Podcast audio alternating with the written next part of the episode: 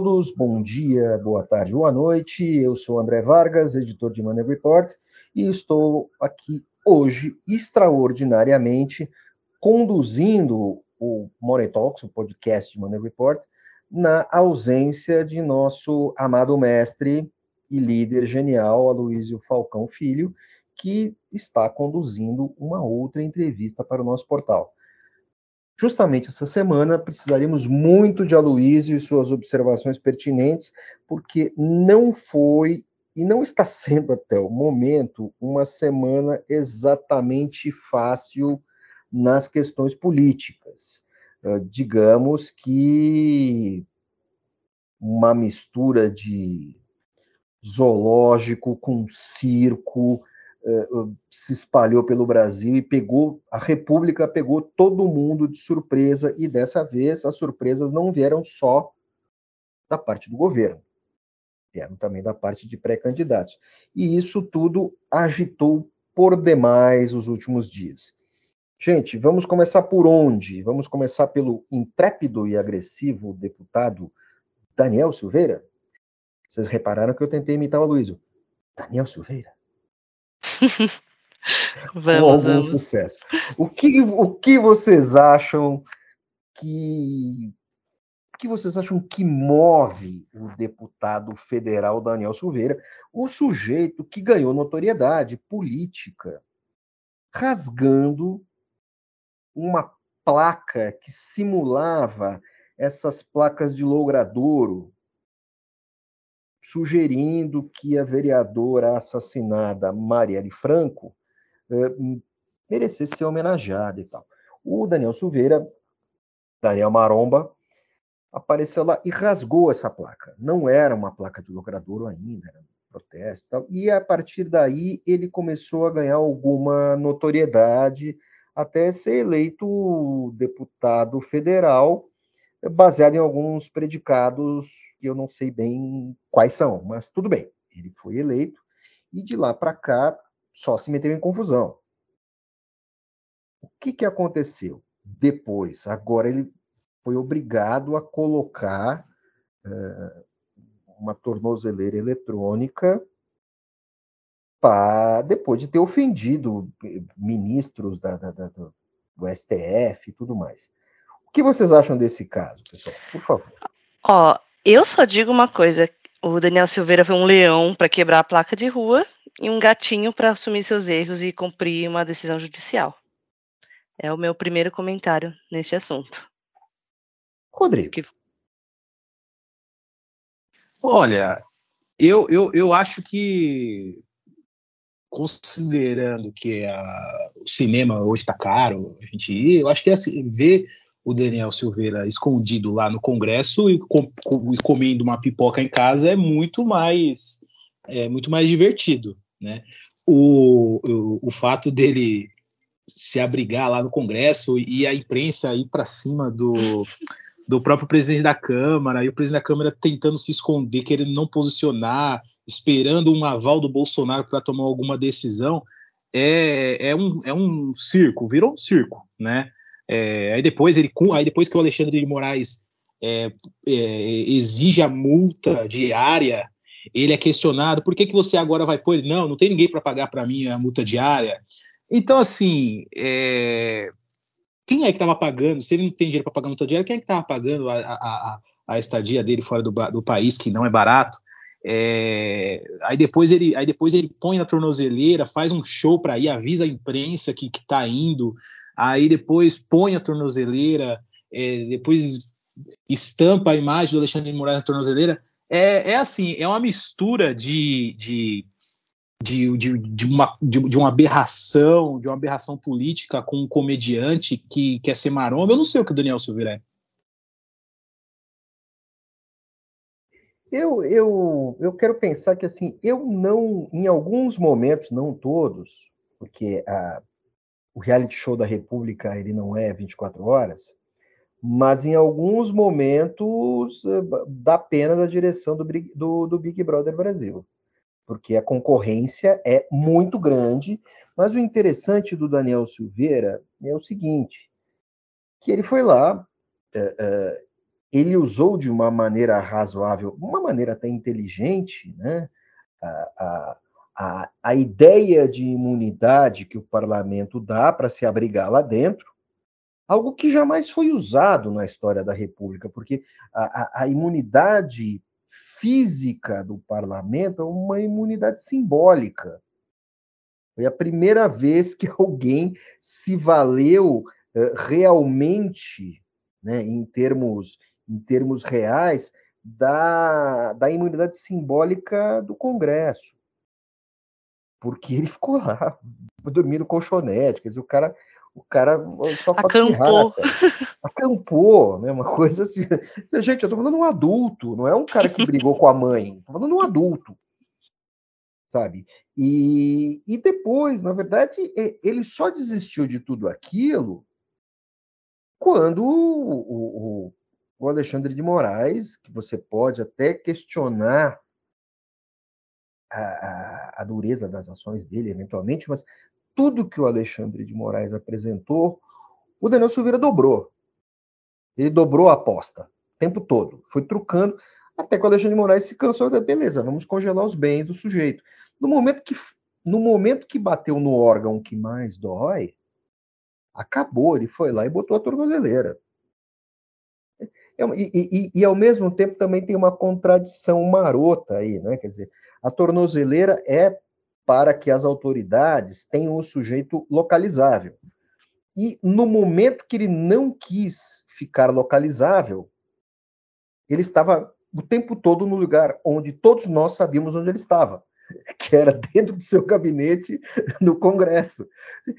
É, é uma loucura, é, é uma comédia infantil. Agora, eu preciso talvez deixar muito claro tudo isso, que há uma certa coreografia nisso. Né? O, o, o, Alexandre, o, o, Alexandre de Moraes faz tudo que faz lá, combate as fake news e tal. O tempo todo o Daniel Silveira contrapôs, ameaçou e tudo mais. Bom, nós, nós já sabemos o que aconteceu na, na com Roberto Jefferson certo?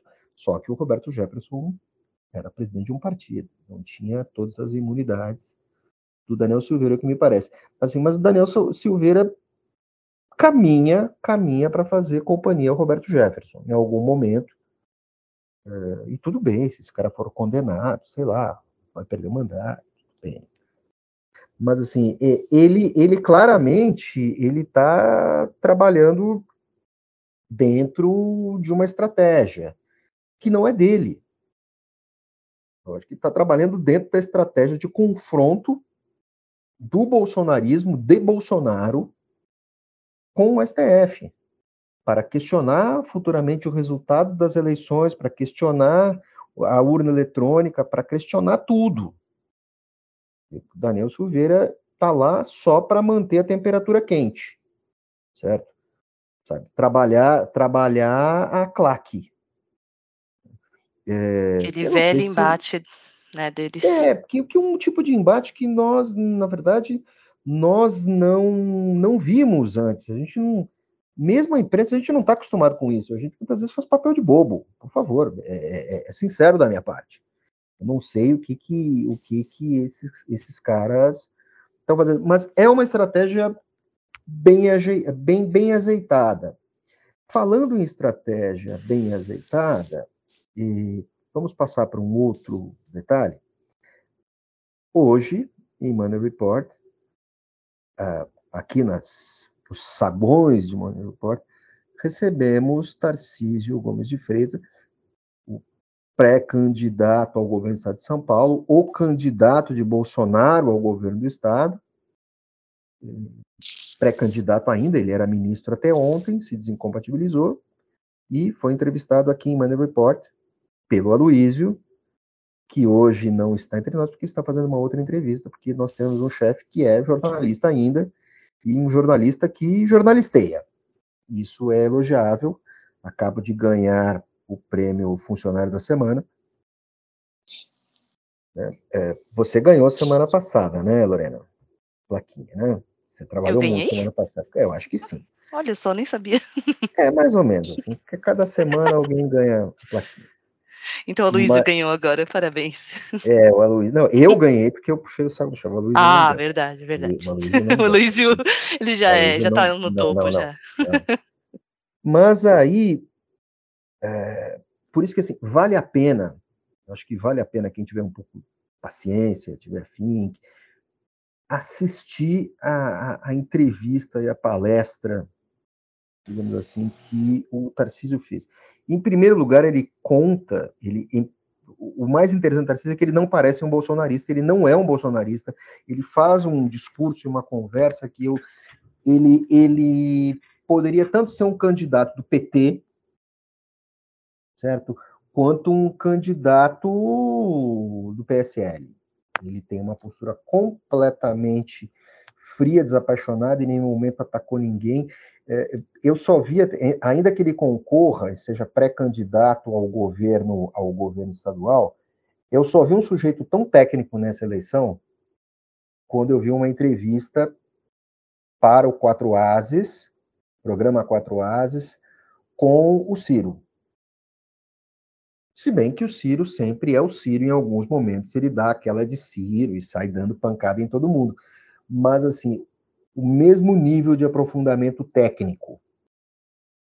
E isso me surpreendeu muito. Mas o que eu mais gostei nessa entrevista é o seguinte: o Tarcísio conta uma história deliciosa sobre o Bolsonaro, que ele foi na inauguração de uma ponte no Acre, ponte cruzando o Rio Madeira, como essas inaugurações que presidentes, senadores, governadores, todo mundo vai. E chegando lá, o Tarcísio diz que tinha lá um, várias motos estacionadas que um empresário local, dono de uma revenda, colocou ali. E o Bolsonaro foi lá, bom malandro, bom marqueteiro, pegou uma das motos, meteu, meteu o Tarcísio na garupa e atravessou a tal da ponte sobre o Rio Madeira. E aí o Tarcísio contou que eles atravessaram a ponte umas cinco vezes. Vai e volta, vai e volta, vai e volta. E o Bolsonaro, em um determinado momento, pergunta para o Tarcísio assim: Você sabe o que eles vão falar sobre o nosso passeio de moto? E o Tarcísio diz que, olha, vão, vão nos criticar porque nós estamos sem capacete, presidente. E Bolsonaro respondeu: exatamente. Mas nessa de criticar porque eles estamos sem capacete, a inauguração da ponte, que seria uma notinha no noticiário nacional, vai bombar horas e horas, dias e dias. e aí o Tarcísio, muito curioso, pergunta assim, mas assim, presidente, como é que isso vai repercutir nas redes sociais? Aí o, o Bolsonaro fala assim: olha, nas primeiras horas, 3 milhões de views. Gente, não é, assim, é mais de 1% da população brasileira. É 1,5% da população brasileira, praticamente. Assim, Bolsonaro está em campanha e ele sabe exatamente o que está fazendo, porque ele, ele aí Tarcísio mostrou àquele público que estava lá empresários ali, acompanhando a entrevista do Luiz Manuel Report, que Bolsonaro não é esse sujeito tão brusco, tão, sabe, treslocado. Tem ali, há uma lógica política conduzindo, e, e Tarcísio fala de seu ex-chefe, agora ex-chefe, sendo que Bolsonaro é um sujeito muito sagaz. Ele não usa culto, não usa inteligente, nada um sujeito muito sagaz. E não é a primeira vez, nem a segunda, nem a terceira vez que eu escuto isso de pessoas que conviveram com o Bolsonaro. É. Todas as pessoas são unânimes em afirmar que Bolsonaro é um animal político muito habilidoso. Não é um gênio, não é um estadista, não é um pensador. Mas se tem uma coisa que ele sabe fazer, é campanha política e é se promover. Desde que ele entrou é, nessa onda das redes sociais, sabemos disso, ele é o melhor de todos. Então, creio que em algum momento, no futuro próximo, o seu desempenho nas pesquisas deve melhorar. ele continua em segundo lugar, com variações e tal, mas desde o início é, é, é muito claro que se afirma que, que ele, ele vai crescer, ele tem, ele tem espaço para crescer mais. Com certeza. Ele, ele, ele pode, do jeito que está agora, ele chega no segundo turno, mas ele deve ter espaço para crescer mais. Ele deve ter aí alguns truques, e é a leve recuperação da economia, bem ou mal a superação, a superação da pandemia, bem ou mal ele é o presidente, ele, ele vai poder, apesar de todo mundo criticá-lo pelas 600 e tantas mil mortes, as que não ocorreram também não ocorreram porque ele é o presidente. Isso é, é, é uma posição muito contraditória, isso que eu estou afirmando mas a, a, entrevista com o Tarcísio nos revelou isso. Eu eu achei muito interessante o posicionamento dele. E aquela figura, ao mesmo tempo, neutra, né? O cara meio monocórdio, assim, tal, muito centrado. Aquele figurão tecnocrata, né? concurseiro, engenheiro militar, capitão também, ainda que eu acho que quase 20 anos mais jovem que o Bolsonaro, o Tarcísio é mais jovem que eu, acho que sete, oito anos, achei tudo, uh, tudo isso muito interessante.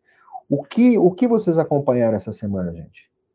Olha, o... eu tenho só uma observação em relação ao Tarcísio. Eu acho que ele é um, além de estar tá se tornando um político, mas ele sempre foi um, um, uma pessoa técnica, benquista desde os governos Lula e Dilma. Quando, quando o André fala é, que ele agrada é, realmente ele agrada, sim, até os petistas, até porque os petistas confiaram muito no, no, no Tarcísio no, no, passado bem recente. Eu acho que o maior desafio agora vai ser tornar o Tarcísio um, um, um político, né? É, ele não, por mais que ele estude, que ele seja treinado para isso, mas ter o conhecimento do Estado de São Paulo, da grandeza que o Estado é, é, é uma tarefa bem difícil. Tanto é que os adversários já viram esses pontos fracos e, e já, e, e, já utilizam até dessa, dessa ferramenta aí de falar que ah, se soltar o Tarcísio na, na, na no Sapopemba, no, em, no Vale do Paraíba, ele não sabe, não sabe voltar para casa. É um, é um carioca, entendeu? Então. Tarcísio, é um, Tarcísio fez CPOR em Campinas. Ele conhece São Paulo. É, ele, ele jovem, que... Ele, ele, jovem, ele falou: olha, eu fiz CPR em Campinas, eu passei boa parte da minha até, até que ele não tem muito sotaque de carioca, né? Não estou aqui fazendo a defesa do, do Tarcísio nem nada. Mas ele deixou muito claro que ele está preparado para responder essas coisas, até porque ele é um cara que é, foi engenheiro militar, serviu, ficou no exército, andou, é um cara que andou bastante pelo Brasil. E também por São Paulo. Eu falei, olha, conheço, ele, ele fez centro de preparação de oficiais da reserva, e depois ele, ele, ele é, é, é engatou na carreira, né? É. Então, ele, tem, é, ele, Esses são esses são os embates políticos, né, que a gente diz, né? Mas provavelmente ele vai, ele vai conseguir achar uma saída e por outro lado também questão de conhecimento técnico nas áreas na questão municipalista do, do, do estado é, das regiões, acredito que esse, isso não vai ser um, um problema dos, dos maiores para ele também. Então, no geral, eu acho que o Tarcísio está é, no par, está pontuando bem nas pesquisas. É, teve, ó, teve, teve, ao longo dos dias, ele está tendo o apoio do Moro, do Moro não, né, do Partido do Republicanos, né, é, que filiou da T, do República do PSC, que filiou da Atena hoje, inclusive. E essa aglutinação ela vai, vai ocorrer agora mais forte a partir das próximas semanas aí. Vamos, agora a questão, esperar os próximos capítulos. É o seguinte, né? É, tudo bem, parece ser um cara que se comunica bem, didático, explica bem. Eu acho que tem alguns momentos ele é menos tecnicista do que o Ciro. O Ciro fala um pouco difícil quando ele quer. A questão é o seguinte: tem que combinar com o eleitor, né? Ele tem aquela velha, mas será que será que Tarcísio do Caixote? que o Dória, ninguém achava que era do caixote, e ele se elegeu prefeito, depois se elegeu governador, E depois ele quase voltou a tentar a reeleição em cima desse desse blefe que ele jogou, que é outro grande fato da semana, é o grande blefe que ele jogou sobre seu próprio partido. Mas Eu a questão do Dória, desculpa cortar, mas o Dória era do PSDB, né? Sim, o sim. O PSDB dominava aqui. É, mas o, o, o Dória, eu não queria jogar para o ímpar com o, com o Dória. eita carinha que sabe blefar muito bem, hein?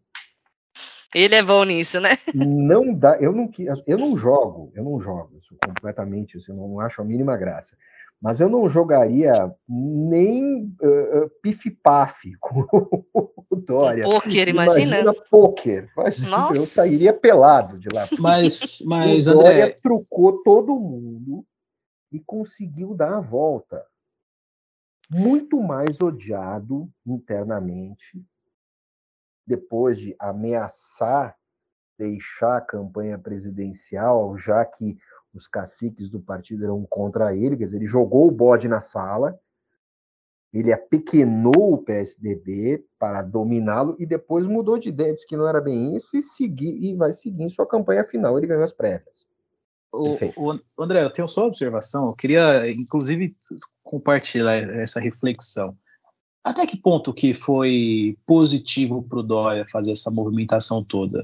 Porque um dia antes da, do fechamento da janela, ele, ele, ele lança esse, esse factoide aí de, de sair, de, de, de desistir de ser candidato, de continuar no governo.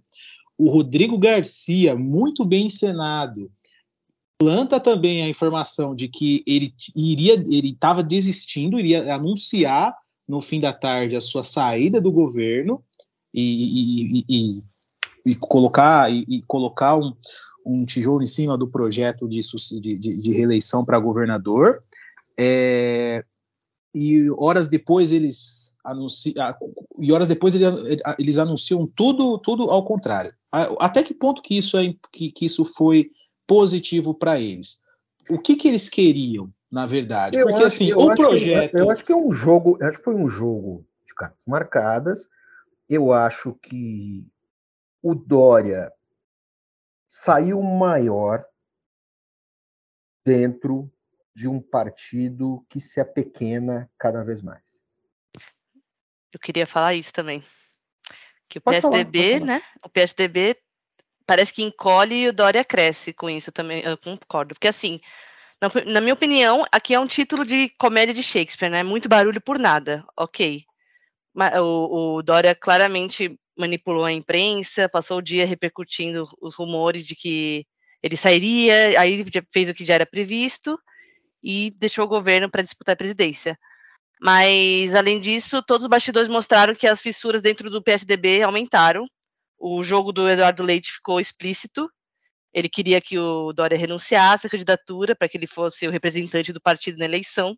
Então passou uma ideia ruim de que no jogo político ele é um mau perdedor.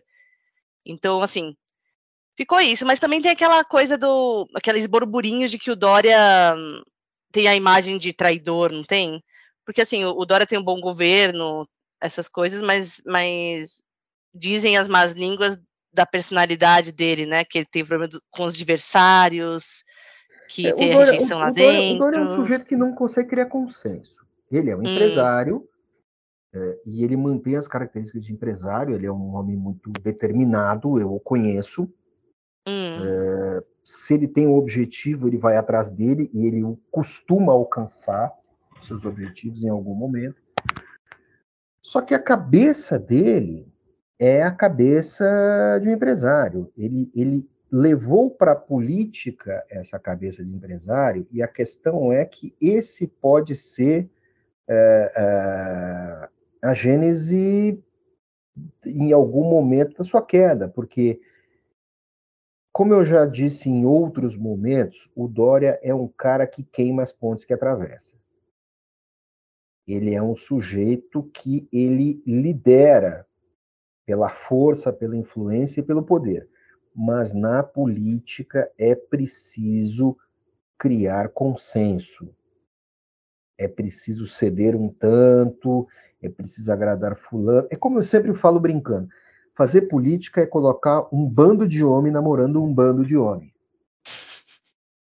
E isso é algo que o Dória não faz. Ele lidera, ele é, é... manda, ele determina, tem objetivos claros, ele é eficiente, o governo tem uma, uma avaliação bem razoável, ele, só que ele não consegue transformar isso em intenção de voto. Por quê? Mesmo em São, mesmo em São Paulo. É muito é. curioso isso. Talvez ele tenha um desempenho melhor depois, né, pelo menos no estado de São Paulo. Não sei, é uma maluquice. Só que no meio dessa conversa aí, a tal da terceira via deu uma encolhida. Tal da terceira via, que, que, que essa altura é sexta via, quinta via. Agora é. sem o Moro, então? Sem o Moro. Que deixou todo mundo furioso também, né? Conta aí. Agora Moro se filiou à União Brasil para ser deputado e ele usou a. Ele viajou para São Paulo para se filiar à União Brasil com as despesas pagas pelo Podemos, que foi a, a, a, a antiga, o antigo partido dele. Tudo: avião, hotel, comida, água, e nem avisou para o partido. Então agora o partido estuda se vai mandar a conta para ele. E a, a nota do Podemos é incrível. É uma nota que claramente está furiosa que eles falam foi mais de um ano de conversa até a filiação e o lançamento, respeitamos a vida profissional. Para surpresa de todos, é, o Moro se filiou, não houve sequer uma comunicação interna, seguimos focados para apresentar aos brasileiros uma alternativa que olhe nos olhos sem titubear. Então foi, foi, uma, foi uma, uma declaração, é, eu, eu pelo menos achei bem furiosa, não sei vocês e mostrou e mostrou outra parte da, da terceira via desequilibrada, sem, sem rumo. O, o Rodrigo estava comentando comigo agora há pouco, né, Rodrigo? Sobre, sobre essa questão no Moro. É. O, o Moro, o Moro ele, o fato, ele pode aglutinar muitos votos, ser um puxador de votos em São Paulo? Pode. É, me corrija se eu estiver errado. Eu, ele, ele, o domicílio eleitoral dele é ele filiou por São Paulo, certo? Que a, até então o plano B seria a esposa. É, parece que não, não é mais. Na verdade, eu acho que nem ele queria ser candidato a deputado federal, mas enfim. Mas assim, o que fica é o que é, o Moro ele está se demonstrando um político tradicional, né? Porque ele largou a carreira de ele, ele fica meio sem argumento, né? Porque ele largou a carreira de juiz para ser ministro, saiu como traidor do Bolsonaro, Está uhum. saindo como traidor do Podemos. O Podemos ainda vai mandar conta para ele e a, a, a, fica nesse compasso aí, né? De, de, de, quem, quem que é o Sérgio Moro, né? Ele tem, qual que qual que é a, o espírito? Está com espírito de juiz, de ministro?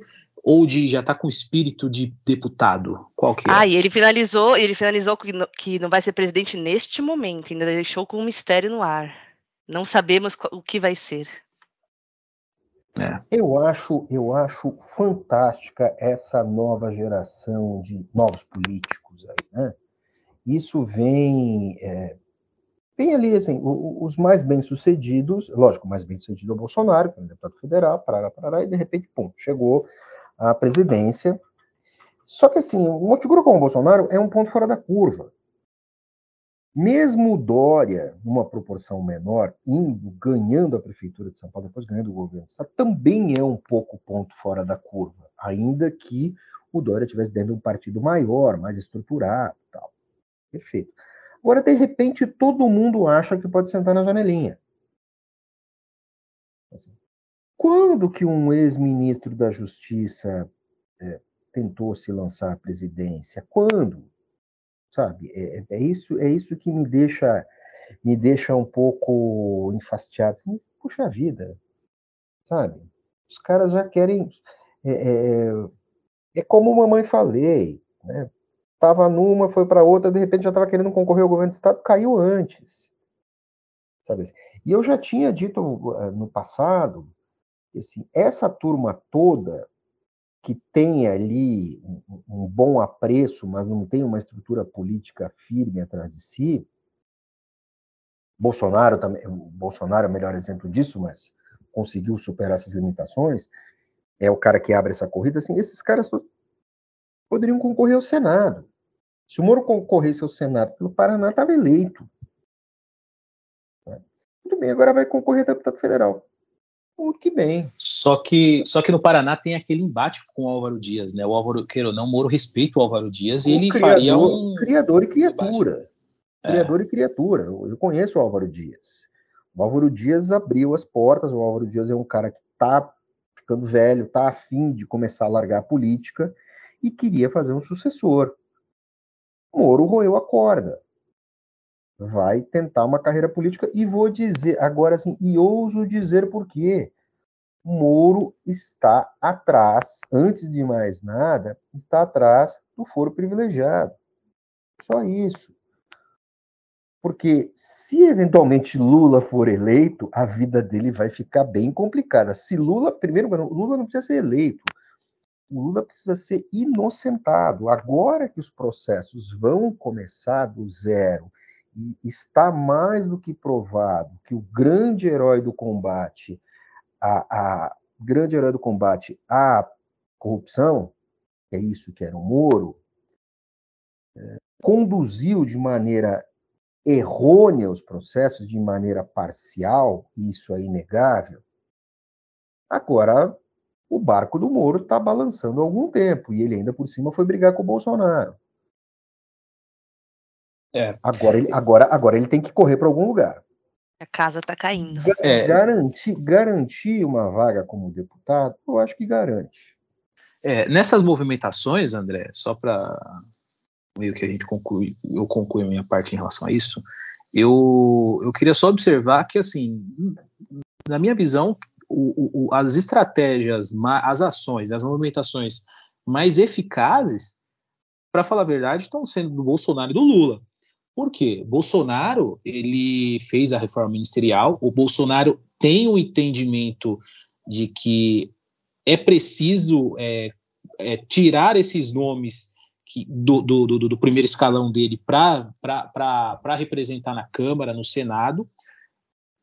É, ele, ele entende que essas pessoas não necessariamente precisam ser é, capacitadas tecnicamente, mas sim ter uma notoriedade na mídia, na imprensa, que é o caso de, um, de uma ministra da Mares, do, do, do próprio Tarcísio, do, do, do, do, ministro da, da Ciência e Tecnologia. É, então, assim, o Bolsonaro tem esse entendimento e até então, dentro da estratégia, dentro do, da bolha dele, ele está saindo bem. Ele está cumprindo o protocolo. E o Lula também tá fazendo as movimentações dele, fazendo, é, é, começando a sair, porque o Lula é, há, há, um mês atrás, dois meses atrás, ele era bem criticado porque ele não saía do, do da casa dele, né?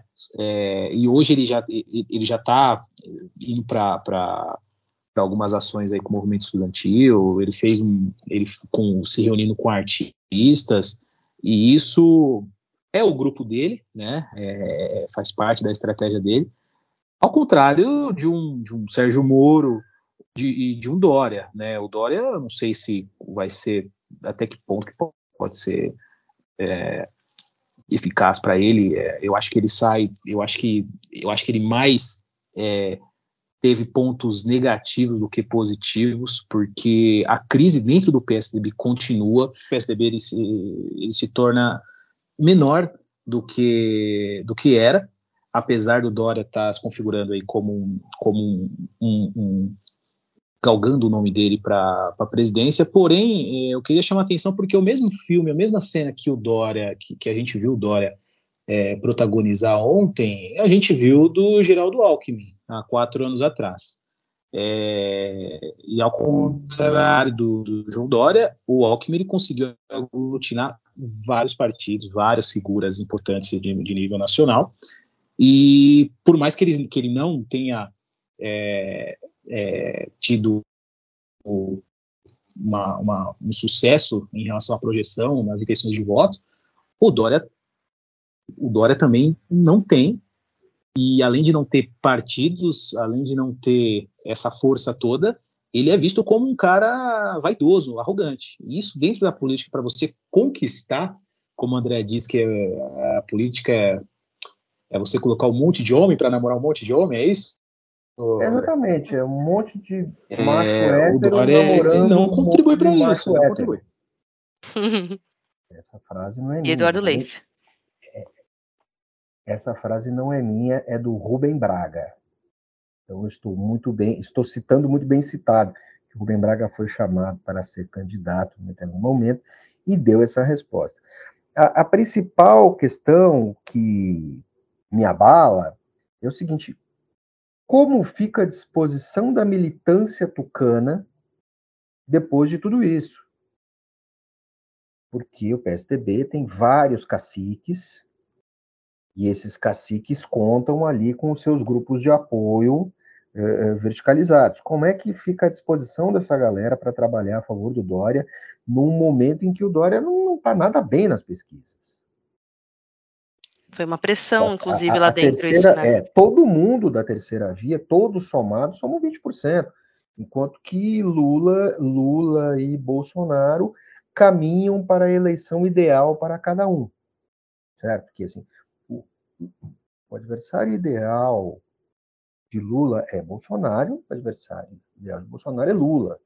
Com isso, você mata a terceira via, que eu já cansei de falar disso, de terceira via. Porque, assim, é muita conversa para 20% das intenções. E aí os dois vão para o vão pro embate. Só que vai ser um embate em que ambos vão esperar o máximo de tempo para sair na pancada, Pra dar a cartada final, para né? dar as cartadas finais. Eh, Não vamos pensar que Bolsonaro não tem uma carta na manga e Com Lula certeza. também não. Duvido, duvido que algum debate ocorra. Certo? Duvido. Lula, o Bolsonaro não tem condições de debater. Como assim? mas sabe, mas sabe brigar. Eu Você que acha não que não vai- vai ter debate? Eu acho que não vai ter debate. Eu acho que não. Nem Bolsonaro brinque, eu vai- preciso ver esse debate.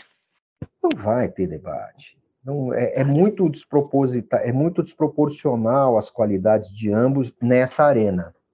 Nessa arena é muito desproporcional. Então eu, eu creio que o Bolsonaro vai É. evitar isso. Nossa. Um Quem, grande debate, um grande debate, um debate maravilhoso que lembraria aquelas Lula? anti- aqueles antigos debates televisivos seria Lula e Ciro, mas esse debate não deve Hum. ocorrer de maneira alguma. Seria divertidíssimo, sabe? Assim, melhor do que qualquer programa, sabe? Seria bom. Mas seria isso não vai bom. ocorrer nesse momento. Moro e Lula também seria interessante. Não, não, não. Não? O Moro melhorou. O Moro, o Moro foi na fono, Ele tava mas não- foi na fono e tal, mas não, sabe assim. Será que o partido É. dele pagou a fono também? Nossa, se eles pagaram a fono. Devem estar muito bravos. olha, quem, quem diria, quem, quem imaginaria que em 2017 é, a gente, quem imaginaria em 2017 que hoje, 2022, é, o, Lula, o, o Lula estaria nessa situação? Em 2017 ninguém imaginava que os Lula é, seria inocentado, estaria liderando as pesquisas. É, é- é uma coisa surreal. Se a gente Estaria, voltar estaria com o Moro, com o Só o, Bolsonaro. deli- só o mais delirante dos petistas acharia isso, e só o mais delirante dos bolsonaristas acharia que se Bolsonaro fosse eleito, se manteria no governo e também estaria, estaria ah, à frente das pesquisas também, chegando no E agora vão, vão se embater. Que Vamos ver. a, a política brasileira é maravilhosa. Agora, eu vou dar uma informação de basti- praticamente de bastidor. Money Report vai falar sobre culinária e vida animal. Nosso presidente, às vésperas de todas essas confusões que deram, semana passada baixou o hospital, correto? E todo mundo dizendo que Bolsonaro estava se escondendo. né? Debates e tal, dessas questões, Daniel Silveira, e vem e vai. E soube por fonte fidedigna, isso há uns quatro ou cinco dias, que tudo se devia, tudo se deveu a um problema de mastigação. Um, Bolsonaro tem péssimos hábitos alimentares, sabemos disso, e ele tem, é, é, ele não é disciplinado para comer, não tem, tem uma dieta completamente desequilibrada, tal. Sabe? Come fora de hora, come Lembra da foto da farofa, né? É, come em pé, ele não, ele não tem paciência, sabe? Assim, comer para ele não é um, um rito, né? E ele tem uma péssima mastigação, porque ele come rápido. E o nosso presidente, de novo, comeu camarão e não mastigou direito. Camarão com casca. Não. E o que deu esse problema nele, essa constipação, foi justamente isso. Um camarão estranho se agarrou nas entranhas presidenciais, bem onde ele recebeu a facada, que transpassou o intestino delgado, então aquilo criou uma cicatriz, e aquela cicatriz, como ele não, ele não mastiga direito os alimentos e não eh, consome alimentos que facilitem a digestão, ele come comida pesada e tal, eh, ameaçou a, a- o intestino ameaçou colar porque tinha uns camarões a mais por ali e ele teve que passar por alguns procedimentos. Porque ele continuou comendo camarão? Porque ele é, assim, gente, assim, tem Tá. gente que é assim. Tá bom. Ele, ele, eu, eu, eu entendo, gente, vou defender Bolsonaro, eu entendo perfeitamente Bolsonaro, eu adoro camarão, eu adoro o verdade. fruto do mar. Só que, assim, eu, eu não como a toda hora, eu corto pequenininho, mastigo bem, tal. Esse é o meu ritual, demoro uma hora e meia, duas à mesa, sabe assim? Nossa. Mas essa foi a questão que, num num final de semana desses, não foi num dia de semana, ele não se cuidou direito e foi isso que aconteceu. E essa informação, ele foi parar no hospital, o Hospital das Forças Armadas, essa informação teria partido, isso eu não posso confirmar exatamente, mas teria partido de seu filho mais velho, filho 01, o senador Flávio, que teria meio que reclamado, assim, "Pô, papai não se cuida bem.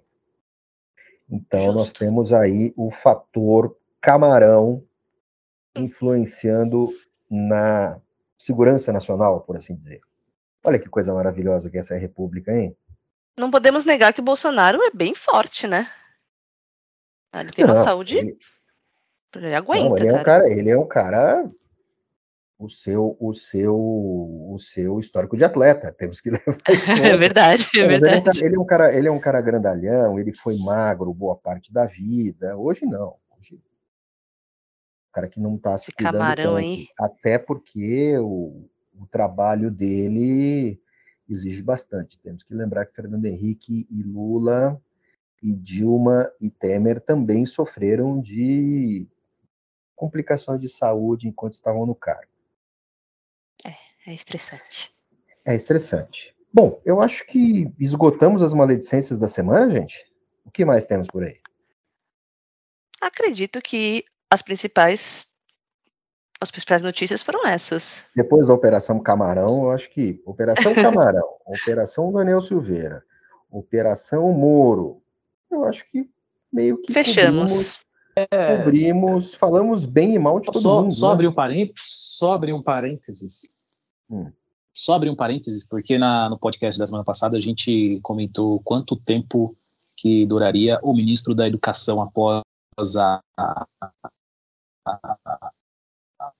O episódio dos pastores. denúncia Bem, dos eu acho que, que vocês comentaram, mas assim, foi uma pergunta retórica, né? Porque o ministro já foi, porque nem dava para ficar, né? Essa, essa é a grande questão, né? O ministro, o ministro da Educação que acha- achava, falou categoricamente que faculdade não era para todo mundo. Quer dizer, é, é- sujeito, isso é um absurdo, porque pô. é, é, essa concepção de educação, ela detona com algo que foi proposto ainda por Dom Pedro I. A primeira pessoa a falar em educação universal do Brasil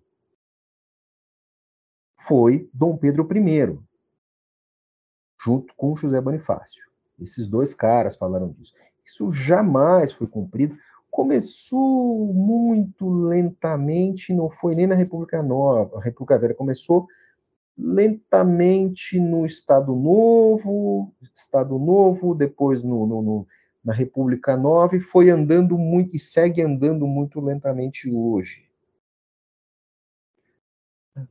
Eu só posso lamentar esse ministro da Educação ter falado uma asneira dessas, uma coisa tão antirrepublicana, tão elitista, certo? Logo ele que nem veio de uma faculdade de elite. Então aí você vê como é que é. Gente, eu acho que é isso, né? É isso. Fomos muito, fomos muito mal-humorados ou, ou não? Acho que bastante. Bastante? Não sei. Às vezes eu Ou bastante. mais mal-humorado. Mas é isso. Acho que o horário, o horário ele, ele permite, né? É isso. Horário O horário no qual o, podca- o horário no qual o podcast está sendo gravado. 5 da tarde, tá certo, você tem razão. Meus queridos, bom dia, boa tarde, boa noite aos nossos navegantes de internet todos, a turma do SoundCloud, a turma do Spotify e tudo mais. Até a semana que vem. Grande abraço a todos e bom final de semana. Bom final de semana a todos e até a próxima. Bom final de semana, ouvintes. Até semana que vem.